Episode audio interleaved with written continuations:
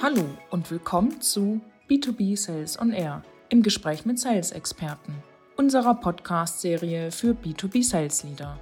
Im Podcast sprechen wir mit einer Reihe zukunftsorientierter Sales-Experten darüber, wie und warum sich das B2B-Kaufverhalten geändert hat und wie wichtig aktuelle Sales-Trends sind.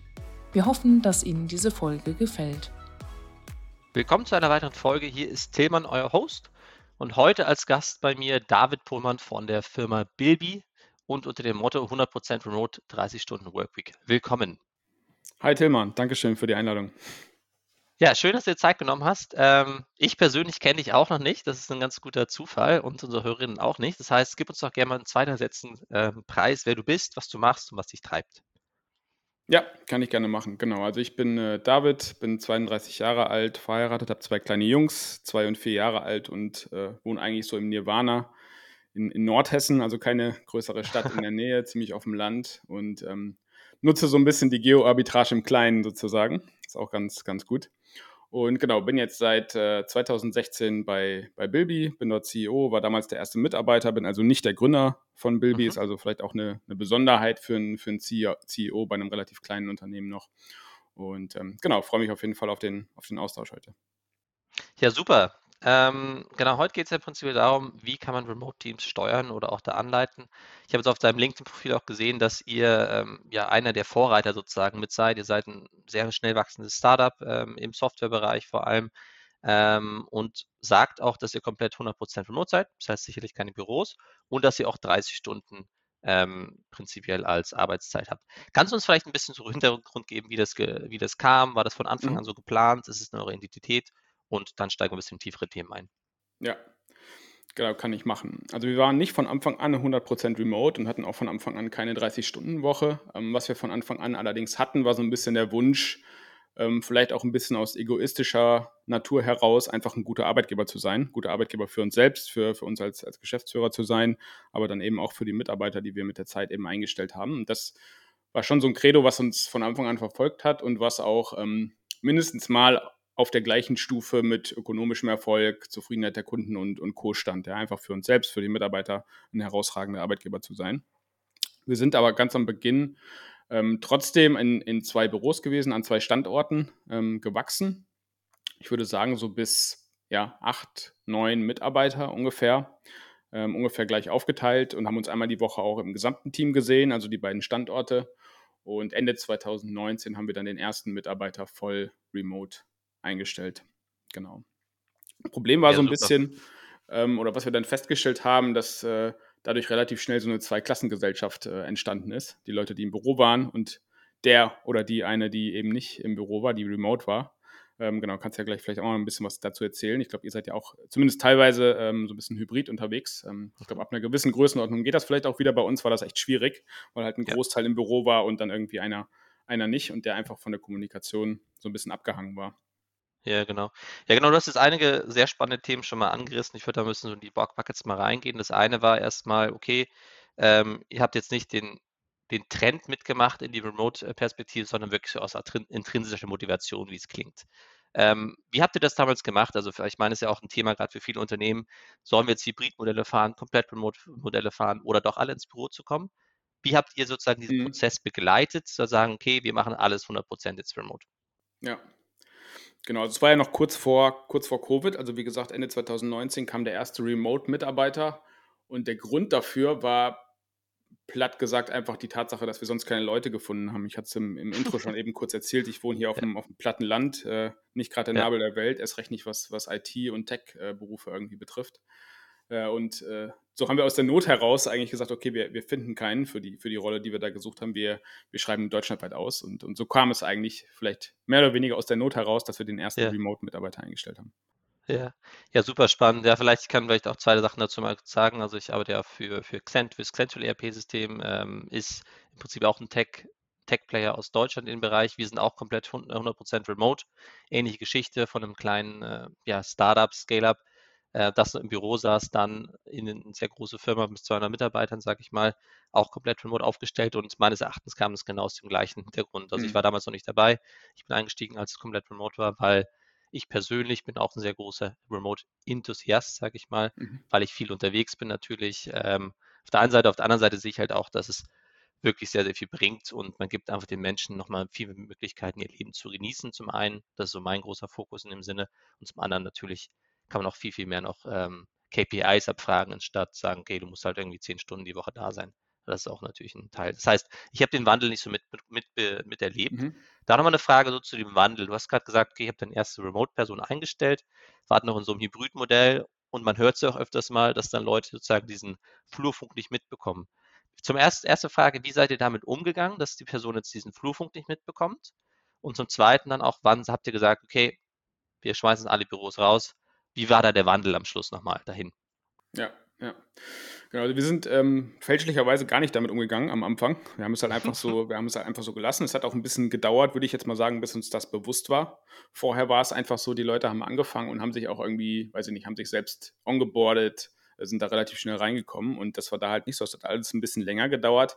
Äh, uns war das aber gar nicht so sehr bewusst. Zeitgleich kam dann halt auch Covid. Das war dann irgendwie ja. Anfang 2020. Das heißt, wir haben dann eh gesagt, okay, wir ja, wir sind irgendwie ein Tech-Unternehmen, wir sind digital, alle arbeiten am Laptop, wir können auch die Leute zu Hause lassen, haben das dann auch relativ schnell gemacht und dann eigentlich festgestellt, dass es besser funktioniert, weil eben dieses, dieses mhm. Thema Flurfunk oder irgendwie ja, implizites explizit machen einfach notwendig geworden ist und äh, damit dann auch derjenige, der remote war, gar nicht mehr so abge abgehangen war. Und dann haben wir uns relativ schnell entschieden, äh, ich glaube in der ersten Jahreshälfte 2020, ähm, zu sagen, okay, wir wir gehen jetzt, wir gehen jetzt all in, wir gehen auf, auf 100% Remote. Ja, ja, super spannende ähm, Veränderungen natürlich auf der einen Seite. So für dich selber vielleicht nochmal, wenn du zurückblickst, was war so das größte Learning in den ersten halben Jahr komplett remote? Hast du da irgendwelche Tipps, die du mitgeben würdest für Unternehmen, die das machen gerade? Ja, die ersten Learnings, die wir hatten, waren sicherlich, ähm, genau was ich eben schon gesagt habe, implizites explizit machen, Pro Prozesse einzuführen, Strukturen einzuführen, also einfach so banale Dinge wie, okay, wie mache ich ein Recruiting, wie mache ich ein Onboarding, wie mache ich ein Offboarding, ähm, wie, wie gucke ich, dass aus dem Team ein Team wird und nicht irgendwie es ein Haufen von, von 20 verschiedenen Freelancern ist, die nichts miteinander zu tun haben, so, so mental ja, gesehen. Ja. Und ähm, genau, da einfach, einfach wirklich Prozesse und Strukturen einzuführen. Und das haben wir auch glücklicherweise dann relativ schnell gemacht. Ähm, einfach weil wir auch sehr schnell gewachsen sind, dann äh, ziemlich ja. zeitgleich und ähm, genau es gar nicht mehr funktioniert hat. Also wir hätten gar nicht so viele Leute einstellen können, onboarden können, einarbeiten können, wenn wir nicht dafür vernünftige Prozesse äh, uns überlegt hätten. Ja, okay. Genau, also ich habe es ja auch mitgemacht. Ich mache, also ich persönlich arbeite jetzt seit fünf Jahren schon remote in verschiedenen Firmen davor auch. Und äh, also mein größtes Learning war auch dabei, dass ich sage, okay, muss halt sehr viele Sachen überkommunizieren vor allem, dass man bei Slack sozusagen immer die ganze Zeit, also wir haben Slack oder Google, was man benutzt, ähm, dass man wirklich viel miteinander redet zum ersten. Zum zweiten, äh, das machen wir immer so Stand-ups zum Beispiel einmal am Tag. Mhm. So, okay, wir machen halt so einen kleinen Check-in per Zoom. Ähm, und jetzt seit kurzem, einem halben Jahr, haben wir das Programm Cosmos ähm, benutzt, vor allem für den Sales-Bereich um einfach dort nochmal Interaktion reinzubekommen. Das heißt, man so ein kleines Männchen läuft auf der Karte ja, rum und kann dann, kann dann sozusagen ähm, in, in die Zone von jemand anders reingehen und dann mit der Person live sprechen. Habt ihr solche Aspekte bei euch schon implementiert oder irgendwie so eine Gamification hinterlegt bei euch noch im Team? Ja, also Gamification oder, oder Cosmos oder ähnliches haben wir, haben wir noch nicht, haben wir noch nicht ausprobiert, außer mal irgendwie mhm. in einem, in einem Social-Event mal so für so Ad-Hoc-Themen. Ja, mhm, mhm. ähm, aber jetzt noch nicht so im, im Alltag. Finde ich aber schon auch spannend, das, das mal auszuprobieren. Ähm, wir haben so ein bisschen das Problem oder kommen wir gleich wahrscheinlich noch, noch drauf zu sprechen. Wir haben ja auch eine 30-Stunden-Woche und damit auch gepaart relativ große Bandbreite von unterschiedlichen Anwesenheiten und Arbeitszeiten. Ja. Ähm, es gibt auch keine klassische Kernarbeitszeit bei uns und ähm, das ist auch der Grund gewesen, warum wir gesagt haben, okay, wir machen kein synchrones Stand-up, äh, sondern wir versuchen das so ein bisschen asynchron zu machen, also quasi auch in, in Slack. Da gibt es jetzt schon so eine Art äh, Stand-up, aber das ist halt asynchron und, und rein schriftlich. Ähm, cool. Einfach weil, weil die Leute sehr, ja, sehr unterschiedlich arbeiten irgendwie, ne? von, von 6 Uhr morgens bis, keine Ahnung, 22 Uhr abends, aber halt eben nur auf, auf 30 Stunden. Und ähm, genau, deshalb müssen wir damit uns so ein bisschen arrangieren, nenne ich es mal. Und deshalb versuchen wir eigentlich so viel es geht, asynchron zu kommunizieren, ähm, statisch, also, also auch langfristig und, und steady zu kommunizieren, irgendwie zu dokumentieren und mhm, ähm, ja. ja. gar nicht so viel flüchtig werden zu lassen. Ja. Ja, das ist auch noch 'n ganz guter Punkt, dass du sagst: „Okay, Dokumentation muss man halt wirklich dann, äh, gut machen, damit jeder alles mitbekommt zum Ersten.“ Und also, ich meine, ich nenne es überkommunizieren, weil ich sozusagen ja, wir machen wir haben keine wir haben's sozusagen relativ fix in gleichen Arbeitszeiten. Das heißt, da Mhm. geht's ganz gut. Ähm, gut, dann zweiter Punkt, das hast du grad schon 'n bisschen ange angerissen auch schon. Also, du bist jetzt ja der CEO von der Firma. Ähm, wie stellst du sicher oder wie wie läuft dein Leadership-Leben ab? Weil ich meine, im normalen Büro siehst du deine Mitarbeiterinnen, siehst, äh, wer ist da, wer macht was, wie kann ich sozusagen da unterstützen? Äh, wie gehst du damit um Ja. grade? Genau, ich glaube, das Allerwichtigste oder was wir was ich über die Jahre gelernt habe, ist ist Vertrauen. Sowohl Vertrauen zu bekommen von Mitarbeitern. Also, es ist, glaube ich, wichtig, dass dir deine Mitarbeiter vertrauen, insbesondere, aber vielleicht sogar noch wichtiger, ähm, dass du halt deinen Mitarbeitern vertraust. So, ja, und das ist, glaube ich, so der der Grundpfeiler, äh, nach dem wir auch irgendwie leben. Und, äh, das haben wir tatsächlich noch gar nicht so explizit gemacht. Das ist jetzt irgendwie kein kein Core Value von uns oder irgendwie so was in der Art, sondern das ist aber eher was, was, ja, wirklich so existiert, was lebt bei uns in der Company. Und, ähm, ich glaube, das führt schon dazu, dass du vielleicht auch hier und da mal auf die Nase fällst, ja, wenn du zu viel Vertrauen gibst. klar. Aber ich glaube, anders anders geht's einfach nicht, ja. Und wenn wir wenn wir es halt geschafft haben, äh, die Leute zu finden, die in den entsprechenden Rollen, äh, denen man auch Vertrauen geben kann und Vertrauen nicht missbraucht wird, die Verantwortung übernehmen, dann, ähm, ja, ist ist der Rest gar nicht mehr so wichtig, ja? Dann ist auch das Thema KPIs gar nicht mehr so wichtig, dann ist das Thema Performance vielleicht auch gar nicht mehr so wichtig, äh, dann ist das Thema Kontrolle auch gar nicht mehr so wichtig.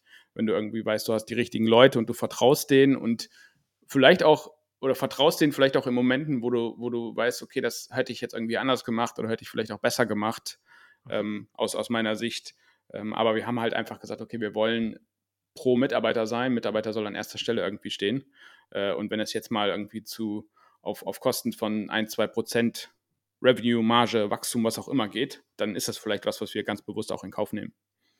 Ja, okay. Ah, das geht ja so 'n bisschen Hand in Hand mit dem, was du am Anfang gesagt hast. Das ist eigentlich so 'ne intrinsische Motivation bei euch ist auch, dass wir wirklich den Mitarbeitern, Ja. äh, das Umfeld geben möchtet, was sie haben möchten in dem Bereich. Genau. Es ist es ist trotzdem auch so 'n bisschen also, ich bin jetzt nicht jemand, der sagt: „Okay, 100 Pro äh, 100 Remote ist so der der heilige Gral und die Lösung für alles.“ Definitiv nicht. Also, ähm, ich glaube schon, dass es für den für den Großteil der Mitarbeiter, die bei uns sind, sicherlich 'n Benefit ist und auch 'n Benefit, den die schätzen, irgendwie die Flexibilität, keine Ahnung, weniger Zeit im Auto, äh, bessere Zeiteinteilung, irgendwie mal mittags die Kinder aus'm Kindergarten abholen, keine Ahnung was. Also, ich glaube schon, dass das 'n Benefit ist, was wahrgenommen wird. Wenn ich mir jetzt aber aussuchen könnte, dass alle 40, 50 Mitarbeiter hier in meinem in meinem in meinem Kaff leben würden, so, dann fände ich das sicherlich auch cool, einfach irgendwie 'n schickes Büro zu haben, ja, wo man einfach jeden Tag zusammenkommt, wo man einfach vielleicht noch 'n bisschen mehr interagiert, 'n bisschen mehr Social Life vielleicht auch teilt. Das würde ich jetzt auch nicht irgendwie von der von der Bettkante stoßen sozusagen, sondern für uns ist es einfach so die die Vorteile und die Tatsache, dass wir überhaupt die Leute finden, die wir gefunden haben, überwiegen einfach die die Vorteile, die die man hat, wenn man halt gemeinsam im Büro sitzt, so. Ja, spannend. Das ist auf jeden Fall 'ne gute gute Aussage da. Ich meine, ähm, ich sehe es auch, dass also, ich versuche mich mit einem mit meinem Team sozusagen einmal im Quartal mindestens zu Mhm. treffen, dass wir irgendwo hinfliegen. Irgendwie jetzt letztens waren wir in Portugal zum Beispiel für 'n kleines Offsite et cetera, et cetera, weil man ja doch noch sozusagen diese also, zwischenmenschlichen Kontakte viel, Ja. besser im Büro sozusagen pflegen kann. Macht ihr das auch so? Wie wie versucht wie wie wie stellt ihr sicher, dass ihr sozusagen auch zwischendurch noch 'n bisschen menschlich connected? Ja, genau. Gibt's bei uns so in 2 auf 2 Leveln, würde ich sagen. Einmal ist das quasi so der teaminterne Level. Also, wir sind ja auch noch noch 'ne ganze Ecke kleiner als ihr. Das heißt, wir haben irgendwie, ich sage jetzt mal, was weiß ich, 6 6, 7 Teams so mit irgendwie durchschnittlich 5 5, 6 Mitarbeitern. Ähm, und genau, der eine die eine Komponente ist, dass die teamintern schon auch oft, ähm, ich sage mal, virtuell Social Social Life betreiben, irgendwie Ja. irgendwie sich sich treffen, keine Ahnung, Events machen, zusammen kochen, grillen, was was auch immer so, das das Übliche irgendwie. Und dann darüber hinaus, ähm, was wir company-wide machen, ist aktuell einmal im Jahr 'n 'n Offsite für 'ne Woche. Mhm. Ähm, genau, das heißt, klingt jetzt so, als hätten wir das scho schon 20 Mal gemacht, so ist es auch nicht. Wir haben es letztes Jahr gemacht in in Mallorca und dieses Jahr waren wir hier in Deutschland, in in Leipzig unterwegs. Ähm, und das ist auf jeden Fall 'n Event, wo man merkt, dass danach die Stimmung und auch so die Connection zwischen den Leuten auf'm anderen Level ist, ja. Und, ähm, wir profitieren dann auch nicht nur irgendwie paar Tage davon, sondern man merkt das relativ lange über Monate hinweg oder auch vielleicht einfach ganz neue Beziehungen, insbesondere so über Teamgrenzen hinweg, äh, dass Mhm. da einfach Ja. neue neue, was weiß ich, Freundschaften, Bekanntschaften entstanden sind, die dann auch im im Job was bringen. Ja. Und, ähm, genau, aber der die die Frequenz ist tatsächlich so 'n bisschen fraglich, weil wir also, einmal im Jahr ist aus meiner Sicht noch ein bisschen wenig. So, es ist halt Mhm. logistisch auch immer eine Challenge, so für uns, das irgendwie auf die, auf die Beine zu kriegen, mit allen Mann wohin zu fliegen oder wohin zu fahren. Ja. Ähm, aber man merkt das dann schon so, dass nach, was weiß ich, sechs, sieben, acht Monaten merkt man, okay, jetzt wäre es eigentlich mal wieder Zeit, äh, alle zusammenzukommen. Ja, definitiv. Und das sehe ich genauso. Also, es ist bei mir auch, ähm, also man sieht es immer, ich meine, ich, ich habe äh, zwei Remote-Team, Sales-Teams, sage ich mal. Das heißt, man sieht danach schon einen extremen Peak auch in Performance, sage ich mal. Ja. Alle sind happy, äh, es ist halt, die Stimmung wird besser. Und Ja. äh, ich finde es aber auch sehr schwierig, nochmal zu definieren, wie oft macht man das da wirklich. Also einmal im Quartal, alle zwei Monate. Ich meine, es verfliegt ja auch relativ fix wieder. Das muss man sehen. Ja. Dann ist es wieder gleich vorbei in die Richtung. Kann ich komplett verstehen. Ähm, und dann so zwischen, das hast du nochmal angesprochen, es ist, glaube ich, auch nochmal für Leadership-Thema nochmals zu gehen. Also ihr habt ja jetzt sieben Teams, hast du gemeint, Mhm. verschiedene, verschiedene Disziplinen natürlich auch. Wie stellt ihr sicher, dass da auch Kommunikation zwischen den Teams läuft? Weil normal im Büro kann man sich immer kurz treffen, sieht man die Leute in ihrem Kasten sitzen oder das Sales-Team irgendwo rumlaufen zum Beispiel. Ähm, was habt ihr da für Initiativen oder wie kann man da versuchen, die Inter, Interdepartment-Beziehungen Mhm, mhm. auszubauen? Ja, aber das war tatsächlich auch ein Issue. So, ich würde jetzt mal sagen, so Mhm. vor, vor zwei Jahren, das war so die Phase, wo das anfing, dass sich die Teams so gebildet haben irgendwie. Ne? Da hat man angefangen, okay, es ist eine, eine Fußballmannschaft und plötzlich ist halt irgendwie nochmal eine, eine, so ein Second-Level-Management dazwischen. Und ähm, da haben wir das am Anfang schon gemerkt und auch ja, so ein bisschen drunter gelitten, würde ich jetzt sagen. Und zwar nicht nur in der Performance, sondern auch so, weiß ich nicht, zwischenmenschlich und so die Gesamtstimmung hat schon, glaube ich, so ein bisschen darunter gelitten, dass es da oftmals zwischen den Teams, also in den Teams war das eigentlich schon immer ganz gut, aber zwischen den Teams äh, gab es einfach viele Reibungsverluste. Es wurde, es wurde nicht kommuniziert, es wurde falsch kommuniziert und ähm, der ich glaube, die größte Erkenntnis war, dass wir erst erstmal feststellen mussten, was sind denn so die Schnittstellen, wo sind so die Berührungspunkte, welche Teams sind vielleicht jobbedingt enger miteinander oder sollten enger miteinander sein, welche Teams sind vielleicht ein bisschen weiter weg. Und ich glaube, als wir diese Schnittstellen dann erkannt haben, äh, haben wir halt wirklich angefangen, so ein bisschen, ja, vielleicht auch konservativ und bürokratisch diese Schnittstellen zu definieren und Prozesse einzuführen. Ne? Also äh, wir, wir benutzen irgendwie Asana zum Beispiel so als, als Global Projektmanagement-Tool. Development nutzt nochmal ein bisschen was anderes, aber das ist so der gemeinsame Nenner, würde ich jetzt mal sagen. Und das ist auch der Nenner, wo wir gesagt haben, okay, hier findet jetzt die, die Kommunikation statt, insbesondere die Kommunikation zwischen, zwischen Teams. Ne? Wenn es irgendwie, weiß ich nicht, es gibt neue Features, es gibt neue Roadmap-Items, es gibt Marketing Ja. hat irgendwie ein Event Ja. und so, ja, und dass einfach alle auf dem gleichen Nenner sind. Ja. Und genau, diese Schnittstellen haben wir definiert und alles wirklich so in, in, in Prozesse gegossen, sozusagen. Und dann haben wir echt eine, eine Verbesserung gemerkt. Also sowohl in der Performance, aber dann eben auch so auf der persönlichen Ebene, ne? weil wir die Mhm. Teams einfach gezwungen haben, äh, dass der Entwickler halt auch mal mit jemandem aus dem Marketing spricht, dass der Supporter äh, mit einem vom, von der Entwicklung oder vom Product Management spricht oder so. Ja. Und ähm, genau, das, das hat, echt, hat echt geholfen. Auch so ein bisschen so das Zwischenmenschliche wieder auf ein neues Level zu bringen. Ja, das auf, ich meine, das hat man auch im normalen Unternehmen, dass äh, die Kommunikationspartner ist meistens sehr schlecht, vor allem mit, sag ich mal, Sales und Product zum Beispiel, Ja. dass da irgendwie Feedback hin und her geht, das ist ja auch, geht nie gut, sage ich mal, in die Richtung. Wir hatten da Genau, die, tatsächlich die, Interessen, am Anfang, die Interessen sind natürlich auch irgendwie unterschiedlich, ne? Oder können, Ja, die Interessen können unterschiedlich sein und das, Ja. äh, das ist halt auch, glaube ich, eine, wichtig, dass man auch irgendwie allen Teams so die, die Wichtigkeit des jeweils anderen Teams klar macht. Ja, also es gibt ja so, schon so spezielle Teams, die weiß ich nicht, jetzt Produkt und Development irgendwie, ne? Ist irgendwie so, auf der einen Seite denkt man, okay, das ist das, das Team, das macht halt das Produkt so, das ist super wichtig und vielleicht der eine oder andere denkt das vielleicht auch aus dem Team, dass es so ist Ja, und äh, wird klar. dann vielleicht irgendwie andere, andere Teams, die vielleicht gar nicht so offensichtlich sind, ja, keine Ahnung, Operations-Team, ja, aber die sind halt dafür zuständig, dass jeder jeden Monat sein Geld kriegt, äh, aber die fallen halt gedanklich vielleicht so ein bisschen hinten runter und so und ähm, ich glaube, das ist wichtig und das versuchen wir halt immer wieder auch den, den Leuten klarzumachen, dass jedes Team so seine Daseinsberechtigung hat und sein genauso wichtig ist für die, für die Company wie, wie jedes andere Team auch. Und ähm, sonst hätten wir es nicht. Ja? Also ich meine, wenn, wenn wir es nicht bräuchten, wenn wir denken würden, okay, das Team ist nicht so wertvoll wie ein anderes, dann, dann würden wir das Team einstampfen oder verkleinern oder was auch immer machen. Ja. Ja, definitiv, klar, das muss man dann priorisieren, sage ich mal in die Richtung. Genau, wir haben vielleicht, das geht jetzt auch richtig ins nächste Thema über so ein bisschen, also wir hatten auch äh, diesen, auf Slack benutzen wir viel, auch diesen Mhm. Donut, schon mal davon gehört, dass man sozusagen, man wird gematcht mit einer anderen Person Ja. und das, da wurde eingestellt, dass man ein anderes Department immer bekommt. Das hatten wir am Anfang, äh, ist jetzt ein bisschen hinten runtergefallen, auch es hat sehr gut funktioniert, vor allem für Bei uns Neueinsteiger. genauso, ja. Habt ihr, genau, war, war cool am Anfang, richtig, das heißt, also Ja, für genau. die Hörerinnen, die es nicht kennen, äh, Im Prinzip äh, wird man gematcht einmal die Woche mit einer anderen Person aus einem anderen Department oder aus einem einstellenden Hintergrund und hat dann so ein 15 Minuten Coffee Date zum Beispiel. Und dann am Anfang habe ich es oft gemacht, jetzt nicht mehr. irgendwie aus Zeitgründen oder Prioritäten äh, andere Priorisierungen benutzt. Ähm, aber auf jeden Fall cool. Genau, das ist noch ein zweites Thema, so ein bisschen, was ich gerne anreißen wollen würde. Du hast es gerade schon Asana äh, erwähnt zum mhm. Beispiel, mhm. ich habe Slack erwähnt. Ähm, wenn du jetzt mal zurückgehst und sagst, okay, vor zwei Jahren, bevor ihr remote gegangen seid, was wäre so der, was würdest du dir selbst als, als Traum Remote äh, Tech Stack raten sozusagen? Was braucht man und was ist vielleicht überflüssig?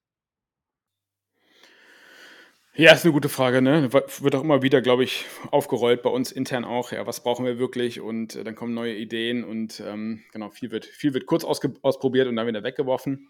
Ja. Ähm, was sich so ein bisschen durchzieht, glaube ich, eine Kon Konstante, aber schon bevor wir remote waren, natürlich ist, ist Slack. Also das ist, äh, und zwar gar nicht nur für die, für die Kommunikation in dem Moment, sondern im, im Grunde ehrlicherweise auch so ein bisschen als Art Archiv würde ich es jetzt mal nennen. Ja, also okay, Slack, cool. Ja. Slack, ja. Slack vergisst nie, so ist so ein bisschen bei uns das Rede. und ähm, ja, das hat uns auch schon oft irgendwie geholfen, ne? Keine Ahnung, irgendwelche, irgendwelche Incidents oder so, die es gab, ja, wo wir, wo dann eingefallen ist, okay, das, das hatten wir irgendwann schon mal. Äh, und dann suchst du halt in Slack und, und findest dann irgendwie die Lösung. Ja. Also Slack und, und auch Google Workspace jetzt in unserem Fall zieht sich schon so ein bisschen durch, so als, als Konstante vor und auch nach Remote und das möchte ich auch nicht missen. Kann jetzt nicht beurteilen, also war nie jetzt irgendwie Microsoft Teams äh, äh Mensch oder Verfechter kann jetzt nicht beurteilen, ob das irgendwie besser oder schlechter ist. Im Grunde macht es ja, macht es ja ähnliche Dinge wie, wie Slack und Google Workspace. Ja. Ähm, was aber tatsächlich äh, ein Gamechanger war aus meiner Sicht, und auch das würden wahrscheinlich manche im Unternehmen nicht so sehen, ähm, ist, ist die Einführung von Asana. Und ich glaube, auch da ist es egal, ob es jetzt irgendwie Asana ist oder ClickUp oder, oder Monday.com gibt es ja Monday.com und keine Ahnung ja. was. Ja, also einfach irgendwie ein klassisches äh, Task-Project-Management-Tool. Ähm, und insbesondere hatten wir vor, im Vorfeld das Problem, dass so die persönlichen To-Dos oder die persönlichen Items, die persönlichen Aufgaben an verschiedensten Stellen waren. Irgendwie ungelesene mhm. Slack-Nachrichten, ungelesene E-Mails, Ticket im, im Ticketsystem, äh, irgendwie ein Zettel auf dem Schreibtisch, wo irgendwie noch ein paar Sachen aufgeschrieben worden sind. Und ähm, das haben wir versucht oder versuchen wir auch immer noch, das jetzt alles irgendwie möglichst in Asana zu, zu konsolidieren. Ne? Egal, ob es jetzt ähm, ja, egal, egal aus welchem Team es kommt, egal wer mir diese Aufgabe gegeben hat. Und das äh, ist auch ein Thema, was, was, wir, was uns von Anfang an wichtig war, dass jeder jedem auch Aufgaben geben kann. Ja, also jeder aus dem mhm, Unternehmen kann ja, mir voll. auch irgendwie eine Aufgabe geben. So, er kann sagen, hier mach das mal bis, bis dann und dann. Ja, wenn ich es dann nicht machen kann oder keine Zeit habe oder so, muss man halt drüber reden. Aber grundsätzlich ja. kann, kann jeder irgendwie jedem da eine Aufgabe einstellen und sagen, hier erledige das mal oder gib mal dein Feedback zu, gib mal eine Genehmigung oder was auch immer. Ja. Und genau, das war, das war schon ein Game Changer, würde ich sagen, insbesondere im Remote-Kontext. Ja. Und ohne das wäre es auch nicht gegangen. Wie gesagt, ich glaube, es ist egal, ob es Asana ist oder irgendwas anderes.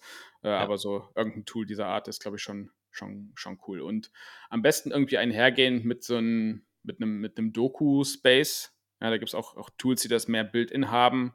Was weiß ich, ClickUp zum Beispiel, da haben wir relativ viel so, so Doku, internes Wiki äh, mit, mit drin, zum Beispiel Asana jetzt nicht so direkt, aber auch da versuchen wir es trotzdem irgendwie abzubilden. Ja. Ähm, und äh, genau, dass das wirklich alles, was so an Company Knowledge vorhanden ist, möglichst in, in Asana abgelegt ist bei uns. Ja, sehe ich, sehe ich ähnlich. Ich meine, man, von einem klassischen Unternehmen geht das ja gar nicht so weit weg. Also wir haben zum Beispiel Conference in dem, im Einsatz, mhm. ist ja auch im Prinzip ein ja. Archiv für Sachen oder ein SO. Wir machen viel SOPs da drin, also Standard Operating Procedures, also irgendwie einfach, wie macht man Sachen im Unternehmen selbst. Ähm, ja. Das ist ja gar nicht so anders als bei einem normalen Unternehmen. Und ich meine, für mich wichtig äh, im Slack-Bereich vor allem, benutzen wir es im, im Sales-Umfeld noch für Motivation auch. Also wir haben die ganzen mhm. Deals, pushen wir rein zum Beispiel. Ich mache das Pre-Sales-Team, das heißt, wir machen alle Meetings, die gebucht werden, inbound, outbound, dann reingepusht, einfach um zu sagen, hey, cool, heute, heute elf gepusht, äh, elf Meetings gelegt zum Beispiel oder zwölf Meetings, mhm. was auch immer. Und dann freuen sich alle und zelebrieren das so ein bisschen. Also es ist so auch wieder Kommunikationsweg, den ich super, super spannend finde und auch nicht missen wollte. Ja. Ähm, und zum Zweiten natürlich, was du gesagt hast, einfach ein Archiv, wo man alles wirklich findet. Und das ist ja nochmal nochmal einen Schritt ja. wichtiger, vor allem in so einer asynchronen Welt, wie ihr habt mit äh, den 30 Stunden die Woche am Schluss noch. Ja.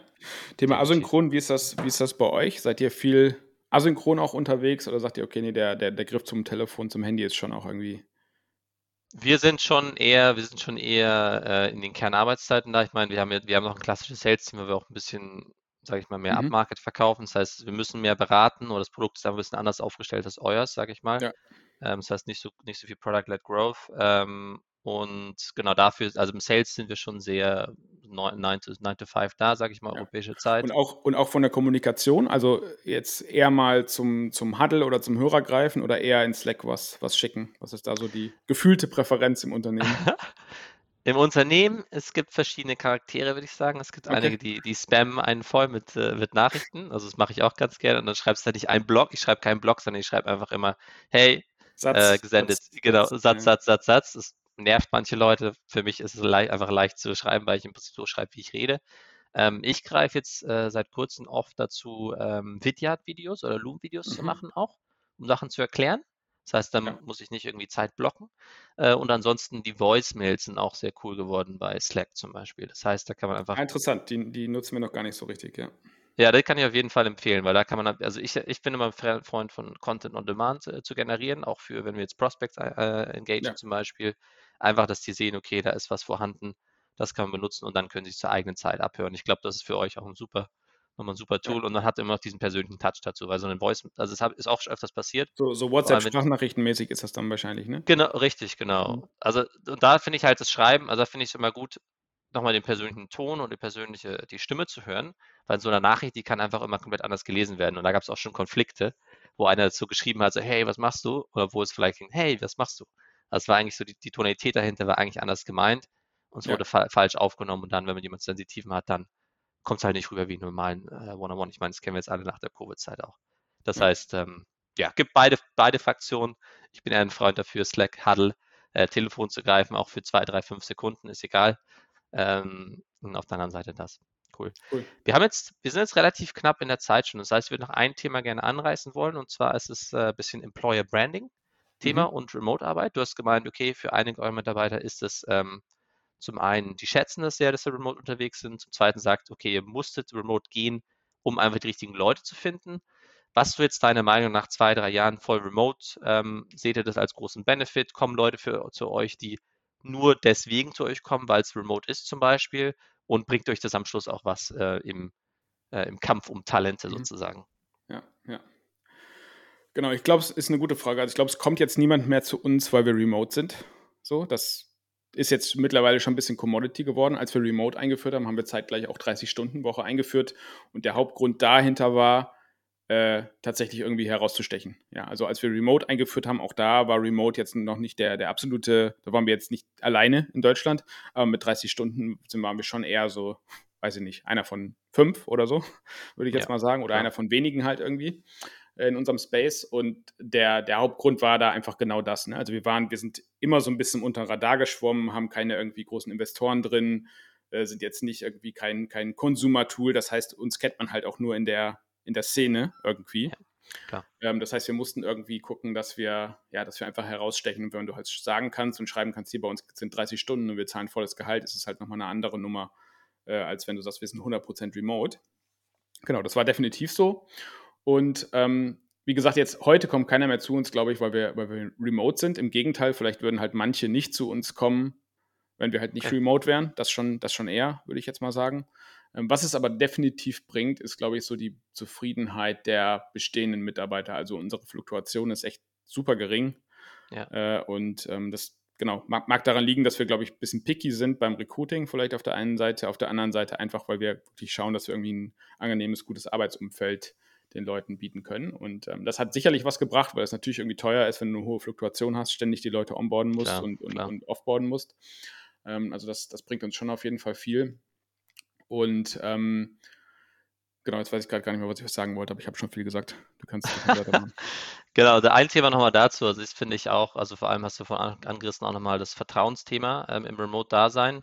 Ähm, finde ich auch sehr, sehr wichtig oder es ist, glaube ich, auch schwer. Und das ist, glaube ich, auch so. Also, wie geht er damit um im Recruiting-Prozess? Weil ich kann mir sehr schwer vorstellen, wie man, oder ich meine, ich lebe es ja auch selbst, äh, wie man die richtigen Leute findet, die auch remote performen können und das über eine lange Zeit. Hast du da irgendwelche Tipps für uns? Nee, es ist, es ist tatsächlich schwierig. Und ähm, das, das Problem ist auch, dass es nicht nur im Recruiting schwierig ist, sondern dann auch danach. Also wir haben sechs Monate Probezeit, äh, so standardmäßig ja. bei uns. Irgendwie reizen, ja. das, reizen das voll aus, was irgendwie erlaubt ist. Und Klar. selbst in den, in den ersten sechs Monaten ist es manchmal schwierig, das wirklich zu, mit hundertprozentiger Gewissheit zu sagen. So, ja, und das, das merken wir auch selber, dass wir vielleicht auch manchmal verwöhnt waren, so nach dem Motto, okay, die Probezeit ist mehr so ein, weiß ich nicht, irgendwie so ein kosmetisches Ding, aber eigentlich haben wir uns schon für den Mitarbeiter entschieden, so. Mhm, und ja. manchmal dann quasi selber drüber stolpern, wenn wir dann merken, irgendwie am Ende der Probezeit, oh Mist, hier müssen wir vielleicht doch nochmal überlegen, passt der Mitarbeiter wirklich so rein? Und ähm, wir versuchen jetzt nach für nach so das Thema Probezeit auch ein bisschen ernster zu nehmen äh, ja. und da quasi ein bisschen genauer reinzuschauen, damit wir eben ja, aus, aus Fairnessgründen gegenüber dem Mitarbeiter auch irgendwie, irgendwie rechtzeitig und frühzeitig da irgendwie, ja, was, was sagen können, Feedback geben können, wenn irgendwas nicht so läuft, wie wir uns das vorstellen. Und nicht halt erst, wenn die, wenn die sechs Monate rum sind. So.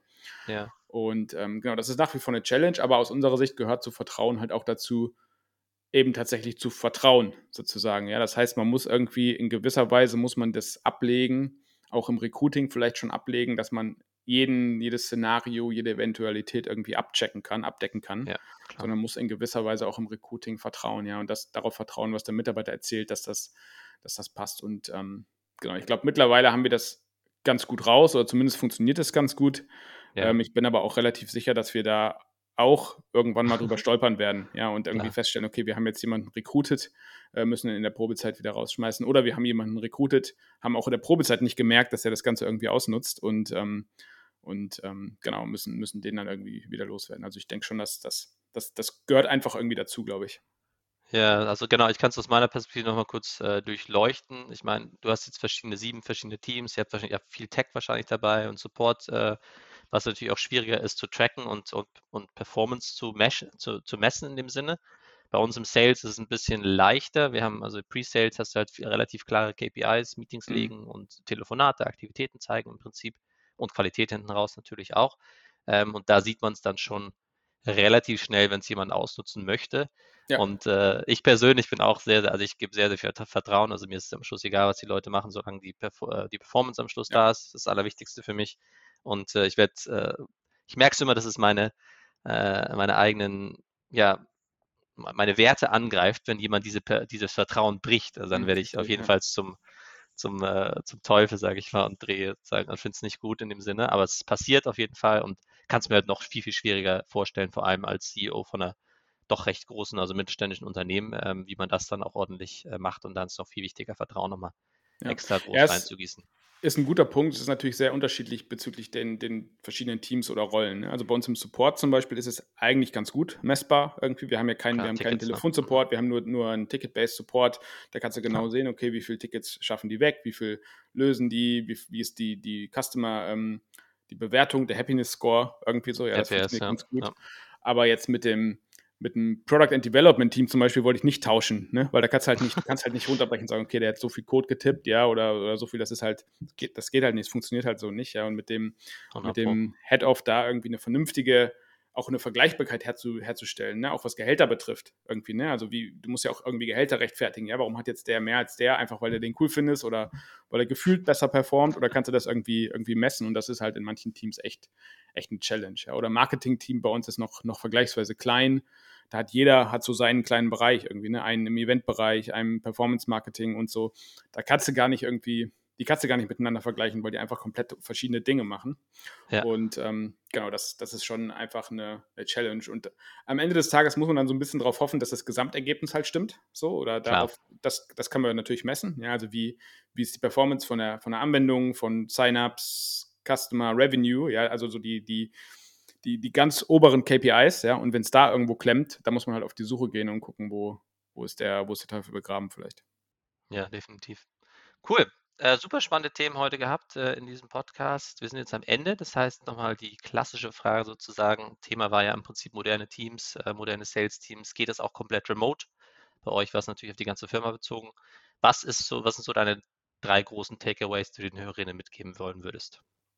Ja, eins haben wir schon oft gesagt, Vertrauen. Ja, also ich glaube, dass wir dieser Fokus People first, Employees first und dass man sozusagen die Mitarbeiter an erste Stelle stellt, vielleicht vor den Kunden, vor, vor den Shareholdern, vor, vor Revenue, glaube ich, dass, da kriegt man am Ende des Tages zurück. Ähm, das würde ich ja. auf jeden Fall gerne mitgeben. Ähm, und also das kriegt man am Ende des Tages übrigens, glaube ich, auch ökonomisch zurück, so, da, davon abgesehen. Also ich glaube, das lohnt sich dann am Ende auch in, in der Kasse. Ähm, zweiter Punkt ist vielleicht auch mal mutig sein. Ähm, also es gibt so ein wir haben in der Vergangenheit immer wieder Dinge ausprobiert, zum Beispiel 30-Stunden-Woche einfach ausprobiert. So, ja, also wir haben da gar nicht so viel drüber nachgedacht, gar nicht so viel analysiert, vorher Studien gelesen und Co., sondern so ein bisschen auf unser Bauchgefühl gehört.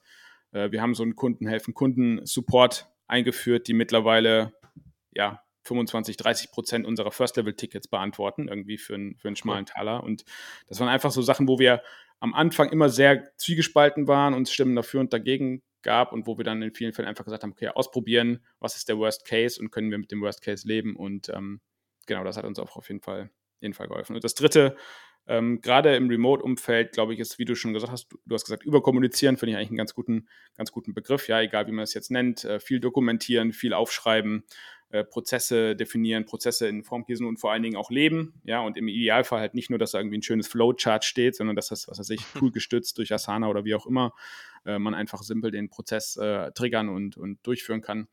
Und ähm, genau, ist, glaube ich, auch ein wichtiges Thema.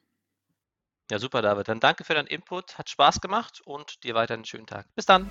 Danke, Tillmann. Ciao.